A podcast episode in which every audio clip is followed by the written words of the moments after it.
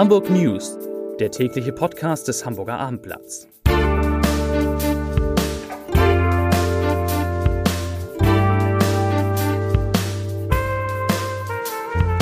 Moin, mein Name ist Lars Heider und heute geht es um die Haushaltssperre in Berlin, die auch ein großes Projekt in Hamburg gefährden könnte. Weitere Themen. Es gibt Kritik an einer möglichen neuen Olympiabewerbung der Stadt.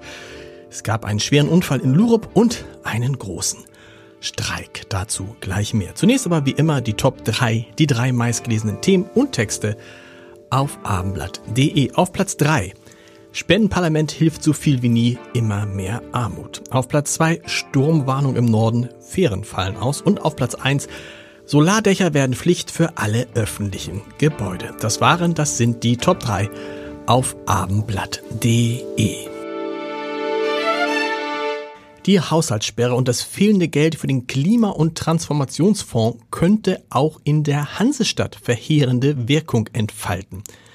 Nach Informationen unserer Redaktion steht nun eines der ehrgeizigsten Projekte der Stadt, der große Wasserstoffelektrolyseur, ich wusste, dass es schwierig wird, auf der Kippe.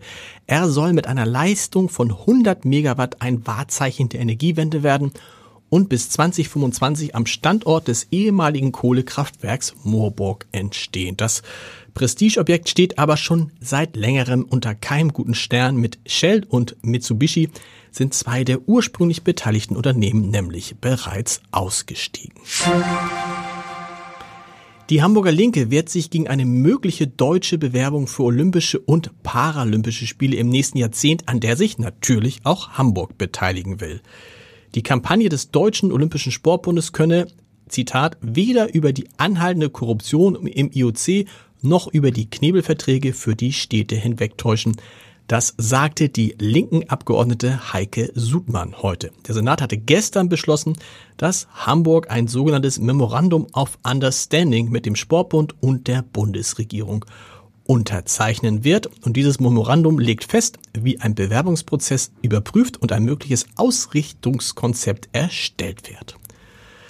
Der Kupferhersteller und Recycling-Spezialist Arubis hat nach Diebstahl und Betrugsfällen einen Gewinneinbruch verzeichnet. Nach vorläufigen Zahlen endete das Geschäftsjahr mit einem operativen Vorsteuergewinn von 349 Millionen Euro, ein Rückgang von rund 34 Prozent. Der Gewinn liegt im oberen Ende der zuletzt veröffentlichten Prognose von 310 bis 350 Millionen Euro. Arubis war in diesem Jahr Opfer eines groß angelegten Betrugs geworden, bei dem der Schaden auf fast 200 Millionen Euro beziffert worden ist.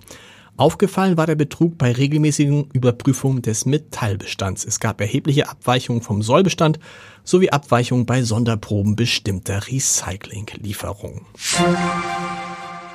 In Lurup ist eine Fußgängerin von einem Lastwagen erfasst worden und an ihren schweren Verletzungen gestorben. Das teilte die Polizei heute mit. Der Unfall ereignete sich bereits am vergangenen Freitag. Die Frau wollte offenbar trotz roter Ampel über die Straße gehen. Der 48 Jahre alte Lastwagenfahrer habe noch vergeblich versucht zu bremsen, doch sein Fahrzeug erfasste die 35-Jährige, die mit lebensgefährlichen Verletzungen in ein Krankenhaus gebracht wurde, wo sie dann am Dienstag, also gestern, verstarb. Spezialisten übernahmen die Unfallaufnahme. Die Ermittlungen dauern laut Polizeiangaben an.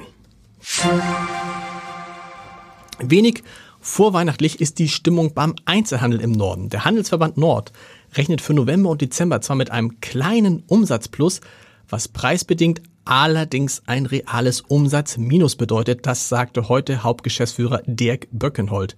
Knapp mehr als die Hälfte der Non-Food-Unternehmen rechnet demnach mit schlechteren oder deutlich schlechteren Umsätzen als im Vorjahreszeitraum. Für das Gesamtjahr rechnet der Handelsverband für Hamburg mit einem Plus von 2,4 Prozent auf 16,99 Milliarden Euro.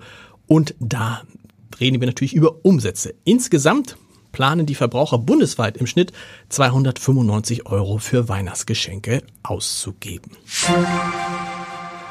Bis zu 6500 Beschäftigte aus unterschiedlichen Bereichen des öffentlichen Dienstes haben heute in Hamburg beim Stadtstadenstreik demonstriert. Unterstützung bekamen sie von angereisten Teilnehmern aus Bremen und Berlin.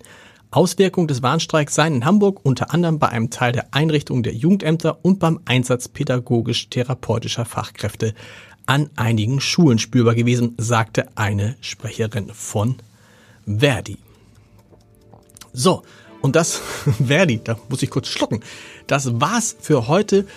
Natürlich habe ich immer noch einen Podcast-Tipp für Sie. In, in dem Podcast Das Scholz-Update geht es natürlich heute um die Haushaltssperre in Berlin und vor allen Dingen darum, was diese Haushaltssperre eigentlich mit dem Image von Olaf Scholz gemacht hat bzw. macht. Das ist nämlich etwas ganz Besonderes. Ich habe darüber gesprochen mit Jan Dörner, der ist politischer Korrespondent der Funke Zentralredaktion in Berlin.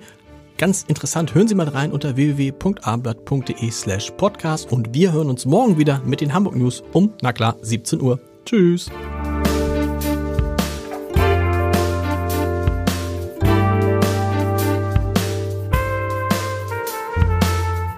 Weitere Podcasts vom Hamburger Abendblatt finden Sie auf abendblatt.de slash podcast.